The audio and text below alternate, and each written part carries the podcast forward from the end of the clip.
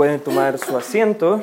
Y si usted está con nosotros por primera vez, estamos estudiando el libro de Hebreos, capítulo 10, y sí que le voy a, eh, le voy a pedir que me acompañen, por favor, en su Biblia, en el libro de Hebreos, capítulo 10.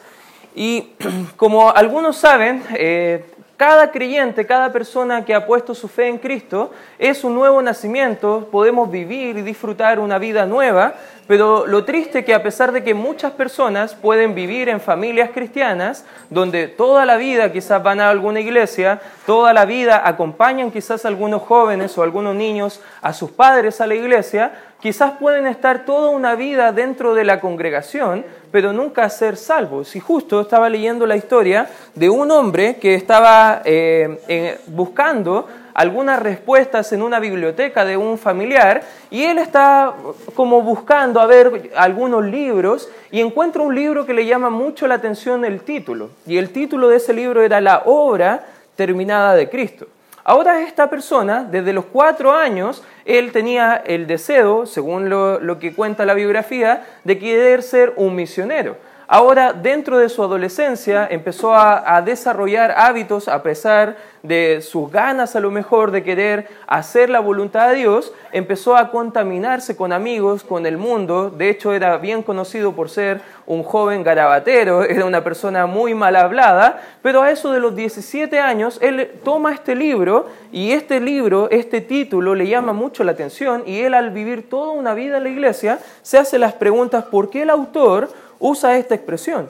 ¿Por qué a lo mejor no quiso decir em, a lo mejor la expiación de Cristo o la obra propiciatoria de Cristo? Lo interesante es que esta persona manejaba mucho vocabulario bíblico, pero lo que le llamó la atención es por qué el libro tocó la idea de la obra terminada. Y justo cuando empezó a leer el libro, empezó a echarle una ojeada, vinieron a su mente algunas palabras que había escuchado en un, mensaje acerca de unas palabras muy conocidas en griego, tetelestai, o consumado es, y ahí él cayó de rodilla, cuenta la biografía, y él pasó por toda su mente y se dio cuenta de que en realidad Cristo había pagado todos sus pecados en realidad Cristo había hecho una obra completa en su vida, que en realidad no necesitaba la religión, que en realidad no necesitaba rito religioso, lo, lo que él realmente necesitaba era la salvación en Cristo Jesús, esa obra terminada de Cristo y se arrodilló ahí, se puso a llorar y empezó a clamar a Dios que le perdonara. En ese momento él recibió a Cristo después de haber pasado toda una vida en una familia que decía ser cristiana y el nombre de esa persona, quizá algunos le conocen, es el misionero a la China Hudson Taylor. ¿Ya? No sé si alguna vez has escuchado la historia de él, pero él fue el primero en adentrarse al país de China y empezar un movimiento de fundación de iglesias, un movimiento de misiones transculturales ahí dentro de la China y fue una persona muy utilizada por Dios, pero ¿qué le llevó a ese sacrificio? ¿Qué le llevó a él a dejar toda su vida para seguir compartiendo de este Cristo que él había conocido? Y es lo mismo que vamos a ver el día de hoy, lo que hace el sacrificio de Cristo. El sacrificio de Cristo es perfecto y suficiente para salvar a cualquier pecador. ¿Lo cree, hermano? Amén. Bueno, debemos mirarnos al espejo y debemos preguntarnos qué hay de bueno para que Dios nos haya salvado. La respuesta es no hay nada bueno, todo lo contrario, hay mucho pecado, hay muchas consecuencias por el pecado, pero nosotros podemos ver acá en el libro de Hebreos, ya estamos llegando al clímax de estos capítulos, del capítulo 8 en adelante, muestra la sangre de Cristo, muestra el sacrificio de Cristo, por qué Cristo tuvo que morir por nosotros, pero hay tres razones que nos va a mostrar el escritor de por qué el sacrificio es superior al sistema de sacrificios que estaban viviendo ahí la gente en el Antiguo Testamento. Recuerda, para el perdón de los pecados, a esas personas tenían que llevar un cordero una vez al año para poder cubrir sus pecados o la cuota de sus pecados una vez al año. Esos sacrificios no eran suficientes, pero el sacrificio de Cristo se hizo una sola vez y lo vamos a estar estudiando el día de hoy. ¿Qué podemos ver? ¿Por qué el sacrificio de Cristo es suficiente? En primer lugar, hermanos, si quiere tomar apuntes, podemos ver que el sacrificio de Cristo es suficiente o superior porque quita el pecado. Versículo 1 del capítulo número 10 dice, porque la ley, teniendo la sombra de los bienes venideros, no la imagen misma de las cosas, nunca puede, por los mismos sacrificios que se ofrecen continuamente cada año, hacer perfectos a los que se acercan. ¿Qué quiere decir este pasaje? Es simplemente que todo el sistema de la religión, todo el sistema de la ley, todo el sistema de sacrificios, en realidad no podía complacer la necesidad eh, mayor que tenían las personas. El problema de este mundo no es un problema de falta de educación, el problema de este mundo no es un problema de salud, el problema de este mundo no es un problema de desigualdad social, el problema real de cada persona en la faz de la tierra sean ricos, sean pobres o sea la persona que sea, se tiene un nombre y la Biblia menciona que el problema mayor del hombre es el pecado. Por naturaleza somos pecadores.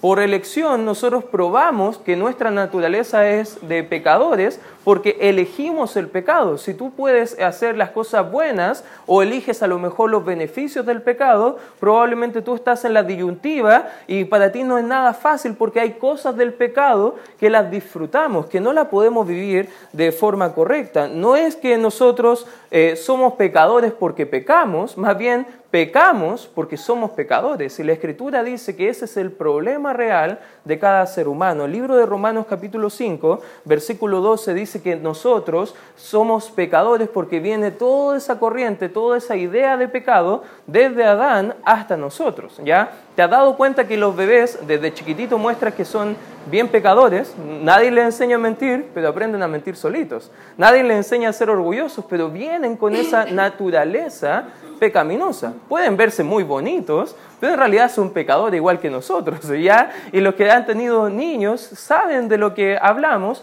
y ellos también necesitan la salvación que es en Cristo Jesús. Y ese pecado nos muestra que hay una necesidad. Por eso el sacrificio de Cristo, la primera necesidad era que Cristo tenía que morir por nuestro pecado. Versículo 2 dice, de otra manera cesarían de ofrecerse, pues los que tributan este culto limpios una vez no tendrían ya más conciencia de pecado.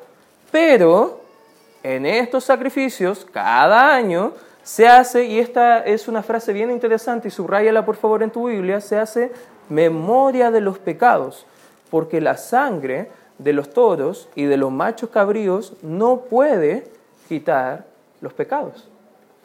¿Por qué ellos tenían que ir una vez al año a dar un sacrificio de un animal para perdonar sus pecados? Recuerda que la paga del pecado es muerte. Alguien tenía que morir. Dios destinó que una solución para el ser humano en cuanto a su pecado, que alguien tenía que morir en lugar de él. Y dio un sistema en el Antiguo Testamento que era que un animal inocente puro, sin ningún defecto, tenía que morir en nuestro lugar. Y ya lo hemos estado estudiando eso, que parecía algo súper loco, súper extraño, pero era la forma que tenía Dios para perdonar nuestros pecados, porque sin derramamiento de sangre no hay remisión de pecados, dice el libro de Levítico. Fíjate lo que dice acá el texto, está mostrando que cada año las personas tenían que volver a traer un sacrificio porque ellos eran un recordatorio de que su pecado no, había sido quitado absolutamente. Todavía estaban luchando con el pecado, todavía estaban luchando con las consecuencias del pecado. Y si miramos nuestra propia vida, ¿cuántos que ya hemos sido salvos? Entendemos que no dejamos de pecar. Entendemos que estamos en esta lucha con el pecado. A veces gente cree que porque vamos a la iglesia ya somos perfectos, que no luchamos con el pecado. Hermano, luchamos igual o más con el pecado, pero la diferencia es que ahora tenemos el Espíritu Santo de Dios que nos ayuda en el proceso de la madurez espiritual, de separarnos del pecado para consagrarnos a Dios. El Antiguo Testamento solamente muestra que todos estos sacrificios, estos símbolos que mostraban los sacrificios, apuntaban al sacrificio superior que era Cristo en la cruz. El Antiguo Testamento solamente cubría el pecado del animal, perdón, los animales cubrían con su sangre el pecado de la persona solamente por un año. Y el próximo año, nuevamente los sacrificios. Y el año siguiente, nuevamente los sacrificios. Y así era un círculo vicioso, que había una necesidad de traer estos sacrificios. Pero fíjate lo que nos muestra también la provisión que hace Dios acerca de este mejor sacrificio. Versículo 5 dice, por lo cual, entendiendo que sin Cristo tendríamos que seguir en ese sistema, seguir trayendo animales. Imagínate tú viniendo el día jueves a la iglesia y hoy hubiese sido el día anual de la expiación de tus pecados y haber tenido que todos traer un macho cabrío, un torito o a lo mejor un, un becerro para poder sacrificarlos. Y aquí tendríamos un altar donde yo estaría con un, con un corvo para sacrificar el animal y que destilara la sangre. Nadie le gustaría a lo mejor venir a la iglesia si fuera así porque sería algo bien extraño, pero no estamos en ese sistema. Ahora tú vienes sin tu animalito, ya y esperamos que no lo traigas tampoco, porque a lo mejor va a estar por acá jugando, por aquí, por allá, pero no es la forma que nos muestra la Biblia. Por lo cual, entonces, si no lo hacemos, si ya no, no está eso vigente, entrando en el mundo dice sacrificio y ofrenda, no quisiste, más me preparaste cuerpo. Versículo 6, holocausto y expiaciones por el pecado no te agradaron.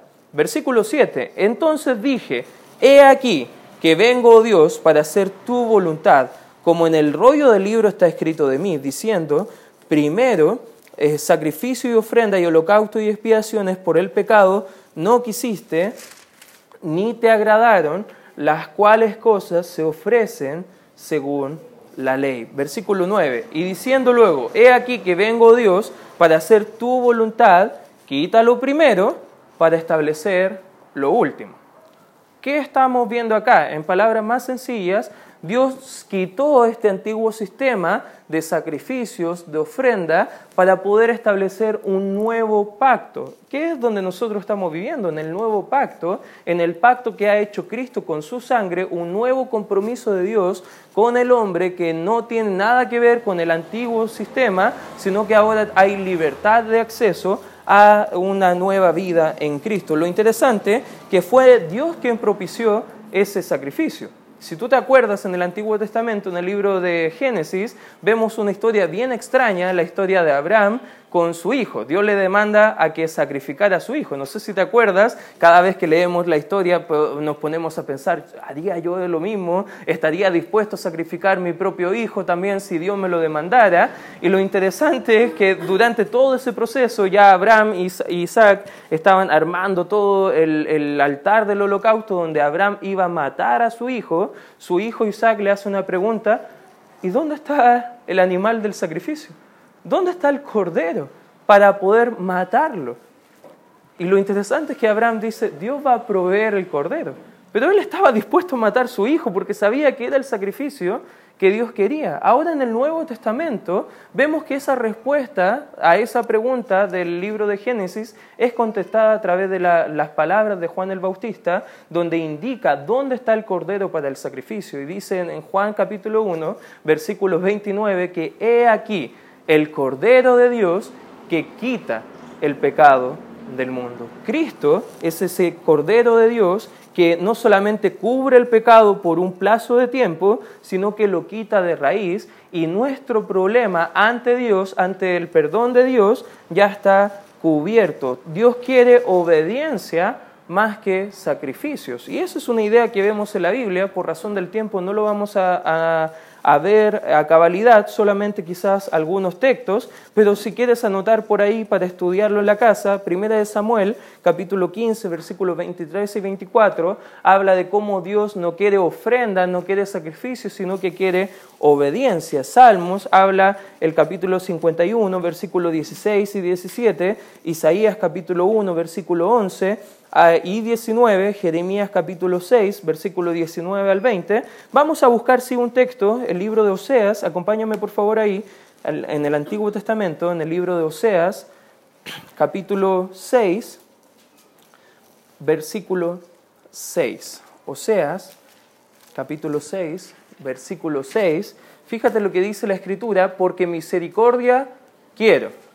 ¿Y qué dice el Señor? Y no y conocimiento de Dios más que holocaustos.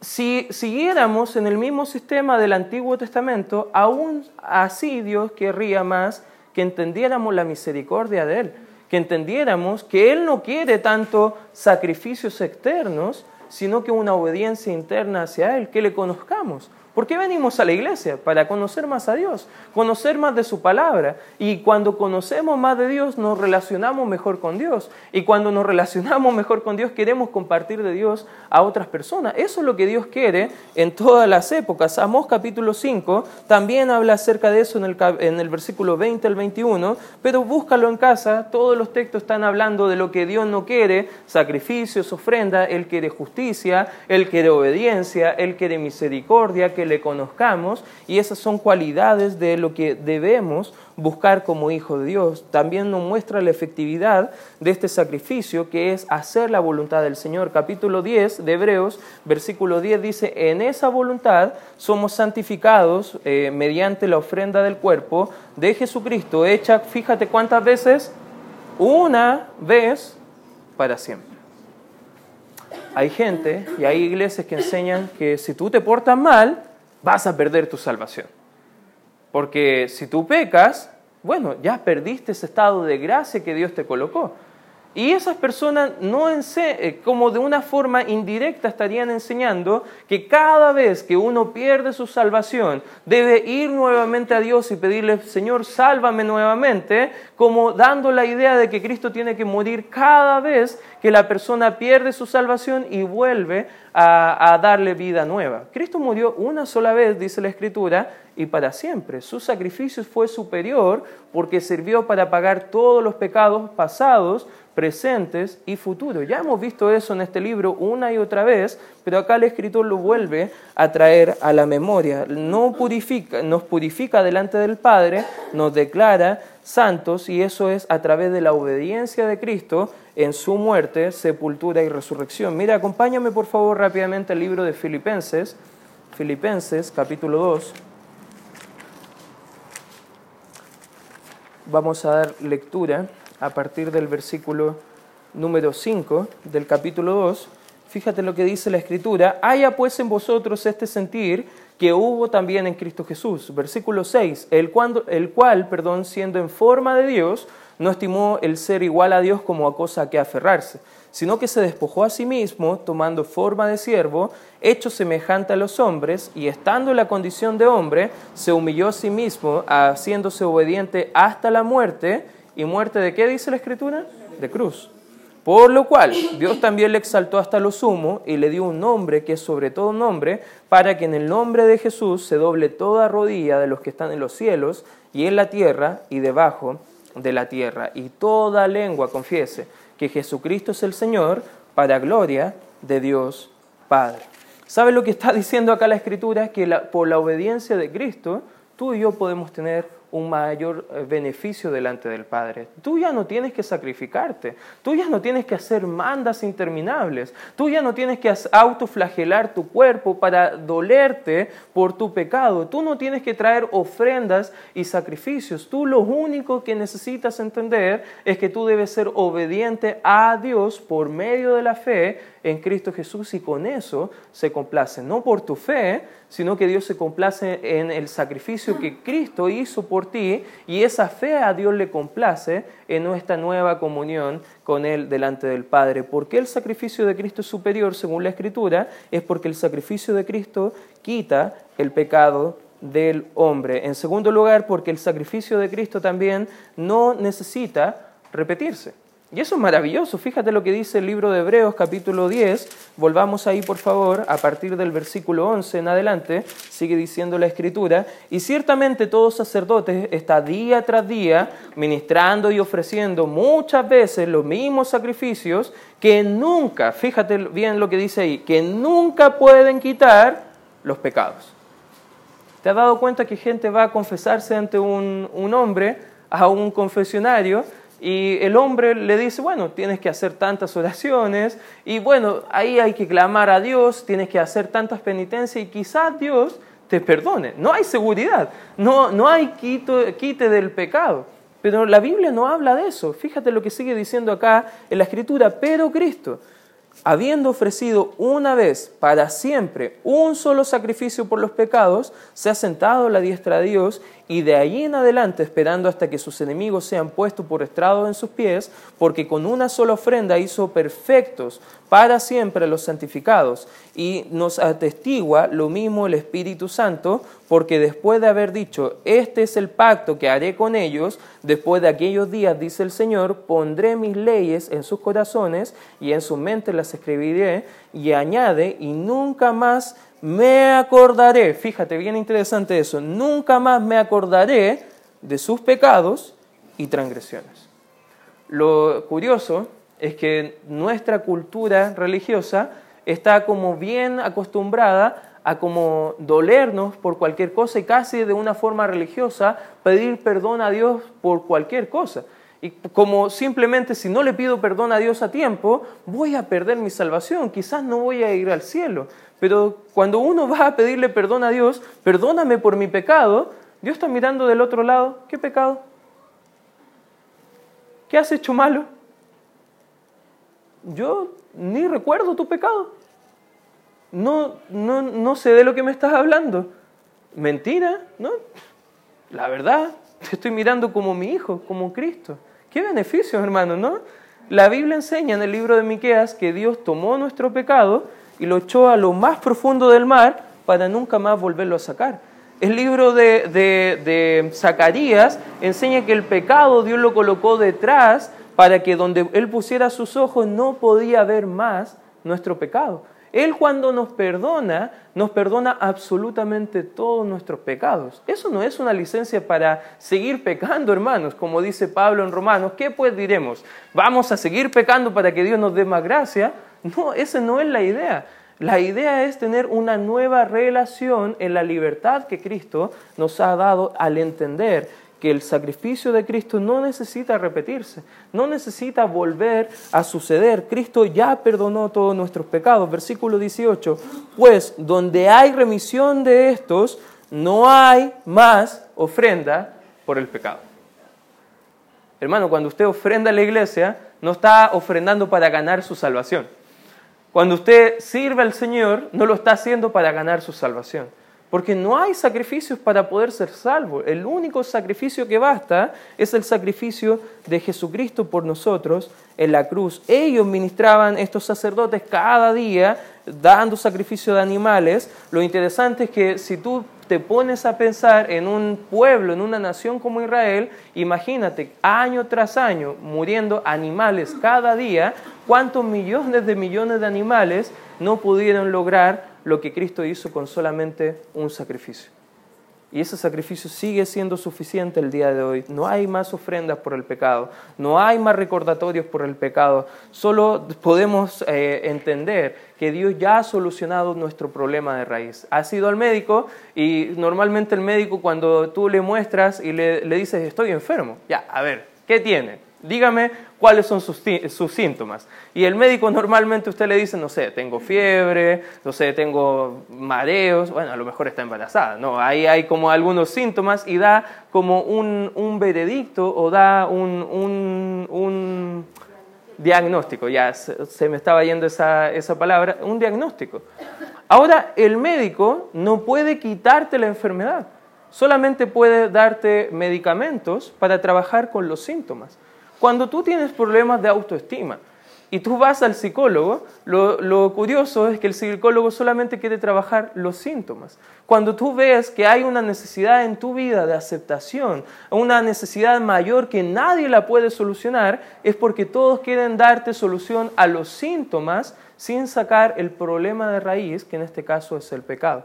Ahora cuando vamos a Cristo, Él soluciona nuestro problema de raíz, que es el pecado, la naturaleza pecaminosa, y durante el proceso de esta vida, al ser hijos de Él, nos va a ayudar a solucionar también los síntomas, arreglando nuestra familia, ordenando nuestras vidas, no, no, estando luchando con diferentes pecados como estamos luchando una y otra vez. Su solución es la mejor solución para cualquier ser humano. Por eso el sacrificio de Cristo es mejor, porque quita el pecado.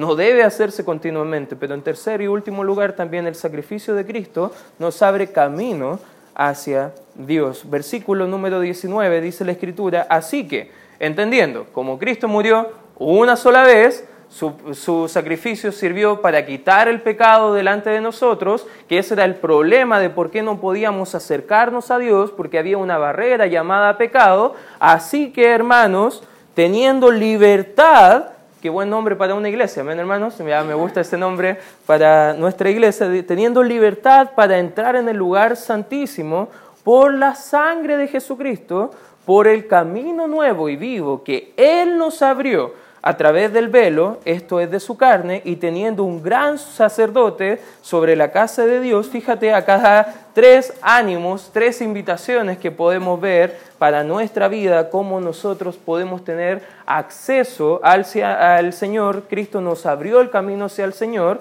Fíjate el 22 dice, acerquémonos. La respuesta natural para una persona que entiende la salvación y ha sido perdonado es una, un acercamiento hacia el Señor, es una comunión con Él. Este es un llamado a la comunión con Cristo. Dice, acerquémonos. ¿De qué forma? Con corazón sincero, en plena certidumbre de la fe. En otras palabras, entendiendo que Él realmente existe, que Él es verdadero, que Él da lo que promete, no como el mundo promete muchas cosas y no da nada, Cristo sí da esas soluciones. Dice, en plena certidumbre de fe, purificados los corazones de mala conciencia y lavados los cuerpos con agua pura. En otras palabras, ya no tenemos que tener una conciencia dañada de acercarnos a Dios con miedo. Todo lo contrario, ahora podemos acercarnos confiadamente al Señor. ¿Cuántos de acá pueden orar libremente al Señor sin culpa? Eso lo ha hecho Cristo. Ya no oramos con la duda, bueno, Dios me escuchará o no me escuchará. No, el llamado del Señor es que tú puedes orar y Él siempre te va a escuchar. Ahora Él siempre te va a responder.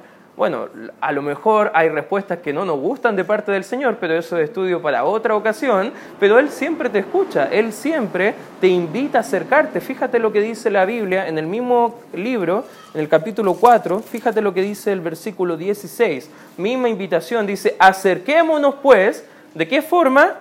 Confiadamente, ante el trono de la gracia, para alcanzar misericordia y hallar gracia para el oportuno socorro. Una y otra vez este libro nos está animando, acércate a Dios.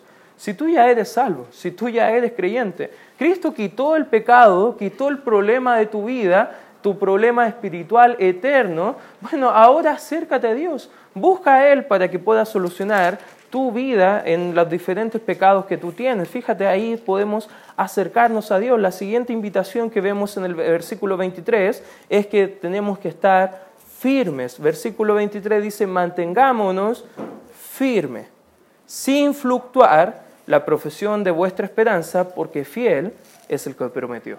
Como hemos hablado en el pasado, los creyentes judíos de aquella época tenían la tentación de volver a dar sacrificios en el templo de volver al antiguo sistema de, sacrificios, volver al sumo sacerdote, volver quizás a lo, lo, normal y lo tranquilo que era ser un judío en esa época en contraste de ser un creyente, porque estaban siendo perseguidos, estaban siendo atribulados solamente por ser creyentes. Era más cómodo volver al sacrificio como un judío que seguir siendo fiel a Cristo, pero entendiendo que Cristo ya solucionó al pecado, que no tenemos que volver a nuestra antigua vida, ahora podemos seguir estando firmes, avanzando la comunión con Dios. Es un llamado a no volver atrás.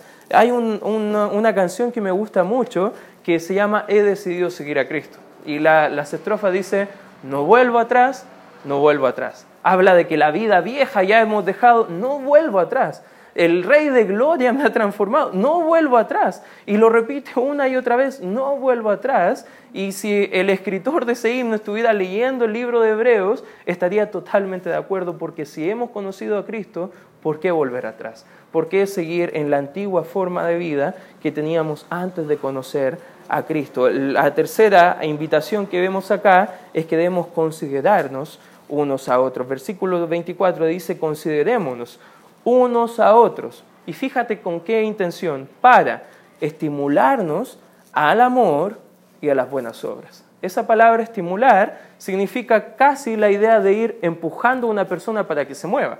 No sé cuántos tienen niños pequeños y de repente tú quieres ir apurado a alguna parte y el niño como que camina lento y él quiere su juguete y quiere estar ahí como, como que casi no quiere avanzar en la misma dirección que tú y tú tienes que estimularlo para que camine rápido y como casi es algo que requiere trabajo, requiere forzar, hay creyentes que están tentados a volver atrás, atentados a volver a sus pecados y como iglesia debemos considerarnos para estimularnos al amor, estimularnos a las buenas obras. ¿De qué forma? Fíjate el 25, no dejando de congregarnos como algunos tienen por costumbre, sino exhortándonos y tanto más cuando veis que aquel día se acerca.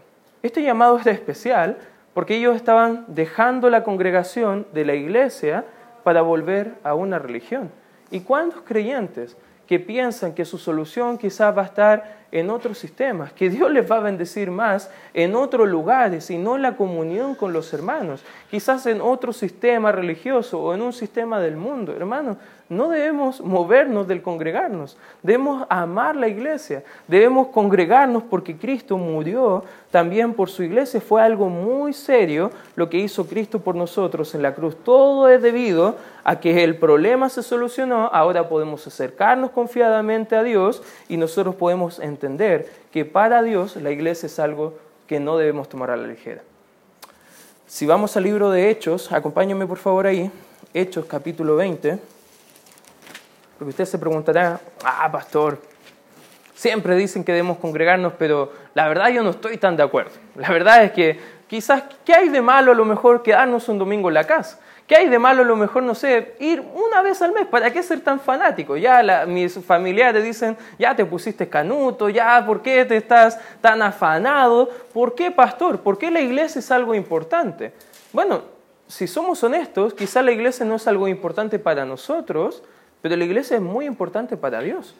Y lo que nos muestra acá el libro de Hechos capítulo 20, versículo 28, Pablo, bajo la inspiración del Espíritu Santo, está exhortando a pastores y líderes espirituales de diferentes iglesias en el sector de Éfeso a lo siguiente. Dice, por tanto, mirad por vosotros, los líderes, y por todo el rebaño en que el Espíritu Santo os ha puesto por obispos, para apacentar la iglesia de quién?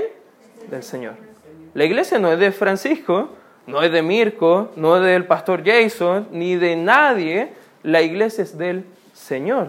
Y fíjate que nos muestra también este texto, la cual Él ganó por su propia sangre. ¿Por qué para Dios es algo súper importante la iglesia?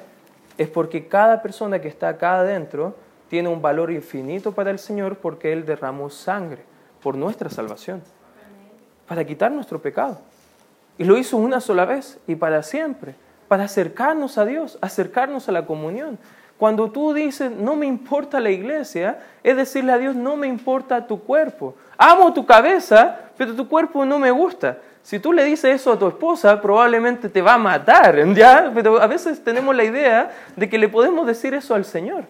Y no es esa la forma. Y fíjate por qué es tan importante, porque nos muestra una advertencia, y esta es la cuarta de las cinco advertencias que vemos en el libro de Hebreos, versículo 26 del capítulo 10, porque ya no debemos dejar de congregarnos.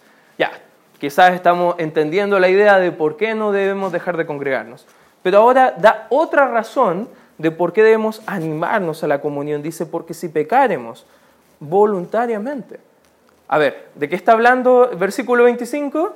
De no dejar de congregarse. 26 dice, bueno, si pecaremos voluntariamente. Cuando nos congregamos es una decisión.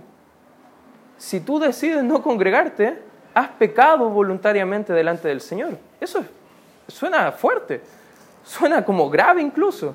Fíjate lo que dice, después de haber recibido el conocimiento de la verdad, ya sabes que debes congregarte, ya sabes que Cristo pagó precio por sangre por la iglesia, ya sabes que Dios quiere acercarte a la comunión con Él. Dice, ya no queda más sacrificios por los pecados. Versículo 27, sino una horrenda expectación de juicio y de hervor de fuego que ha de devorar a los adversarios, el que viola la ley de Moisés por el testimonio de dos o tres testigos, muere irremisiblemente. Versículo 29. Es, ojo, esta es una suposición que está planteando acá el escritor. Dice, ¿cuánto mayor castigo pensáis que merecerá el que pisoteare al Hijo de Dios y tuviere, fíjate la siguiente frase fuerte, por inmunda la sangre del pacto? ¿Cristo con qué pagó el precio para ganar su iglesia? Con sangre. Fíjate. En la cual fue santificado, hiciera afrenta al Espíritu de gracia. Versículo 30. Pues conocemos al que dijo, mía la venganza. Yo daré el pago, dice el Señor. Y otra vez el Señor jugará a su pueblo. 31. Horrenda cosa es caer en manos del Dios vivo. Lo que estás dando acá, tenemos que entender el contexto. Estaban tratando de volver a los sacrificios. Y para Dios no lo podía comprender. ¿Cómo si yo morí por ustedes? ¿Cómo si yo ya pagué todo el precio? ¿Por qué quieren volver atrás? Eso es un pecado que ustedes están haciéndolo voluntariamente. Ya no hay más sacrificios por sus pecados. Ustedes entienden que hacerlo simplemente se conlleva hacerse parte o casi de la misma idea que los adversarios míos. Y yo voy a juzgar mi pueblo. Es la idea de lo que está mostrando acá. O sea, horrenda cosa es caer en manos del Dios vivo, enseña la Escritura, pero aún así es mucho mejor que caer en las manos del enemigo, estar en las manos del Señor. O sea, al congregarse nos muestra acá esta exhortación de que no debemos tomar para la ligera el pecado voluntario de quitar la comunión con el Señor, porque nosotros somos muy valiosos para Dios. Y ojo, el texto está hablando explícitamente del congregarse, pero está hablando de todo tipo de comunión también. ¿Qué actitud tenemos a la palabra del Señor? ¿Qué actitud tenemos cuando oramos al Señor? ¿Qué actitud tenemos cuando queremos compartir del Señor a otras personas? Todo eso tiene que ver con la comunión que tenemos con Cristo Jesús. En este punto del mensaje tú piensas, bueno, voy a la iglesia, bueno, y si no voy a la iglesia Dios me va a maldecir. No, esa no es la idea, ¿ya? Esa no es la idea del pasaje, porque fíjate, para ir terminando del versículo 32 en adelante, nos va a mostrar el aliento que quería dar el escritor con esta advertencia bien fuerte que acabamos de leer. Dice, pero traed a la memoria los días pasados, en los cuales después de haber, de haber sido iluminados, sostuviste gran combate de padecimientos. Por una parte, ciertamente con vituperios, y tribulaciones fuiste hechos espectáculo, y por otra llegaste a ser compañeros de los que estaban en una situación semejante, porque de los presos también os compadecisteis, y el despojo de vuestros bienes sufristeis con gozo, sabiendo que tenéis en vosotros una mejor y perdurable herencia en los cielos. No perdáis pues vuestra confianza, que tiene grande galardón, porque os es necesario la paciencia, para que habiendo hecho la voluntad de Dios, obtengáis la promesa porque aún un poquito, y el que ha de venir vendrá y no tardará, mas el justo vivirá por fe. Y si retrocediere, no agradará a mi alma, pero vosotros no somos de los que retroceden para perdición, sino de los que tienen fe para perseveración del alma. ¿Cuál es el aliento que quiere mostrar acá el escritor? Es que si usted ha conocido a Cristo como su Señor y Salvador, usted ya entiende que Cristo quitó el pecado, que ya no hay más sacrificios, que Cristo te dio el acceso hacia el Padre, no es la hora de retroceder. No es la, hora de hacer lo mismo que antes, no es la hora de pensar igual que pensábamos antes de conocer a Cristo. La hora es de seguir adelante, hermanos. La hora es de dar pasos por fe. La hora es de vivir por fe. Y esa es la invitación que está escribiendo acá el, autor. Y vamos a ver en las próximas eh, predicaciones qué significa vivir por fe. El capítulo 11 nos muestra la radiografía de la fe. ¿Qué es la fe? Bueno, le invito a que venga el próximo jueves porque vamos a estar viendo personajes que vivieron por fe. ¿Qué significa agradar a Dios por fe? ¿Qué significa obedecer a Dios? ¿Qué significa hacer la voluntad de Dios? Porque si Dios nos salvó, ahora nos toca hacer la voluntad del Señor. Y si usted está con nosotros y a lo mejor está entendiendo el mensaje, te quiero animar, da pasos por, por fe para Dios glorifícale a Él, busca hacer su voluntad. Y quizás tú estás con nosotros el día de hoy y no sabes dónde iría tu vida después de la muerte. Quizás en este momento podemos orar y quizás a lo mejor puede ser el día donde tú puedes hacer las paces con Dios, la reconciliación con Él, porque el pecado Cristo ya lo pagó y ahora solamente quiere que tú vayas a Él por fe y puedas vivir tu vida para Él por medio de la fe. Vamos a orar. Gracias Señor por este tiempo estudiando tu palabra. Gracias Señor por lo que nos muestras a través de ella, Señor. Te pido y te ruego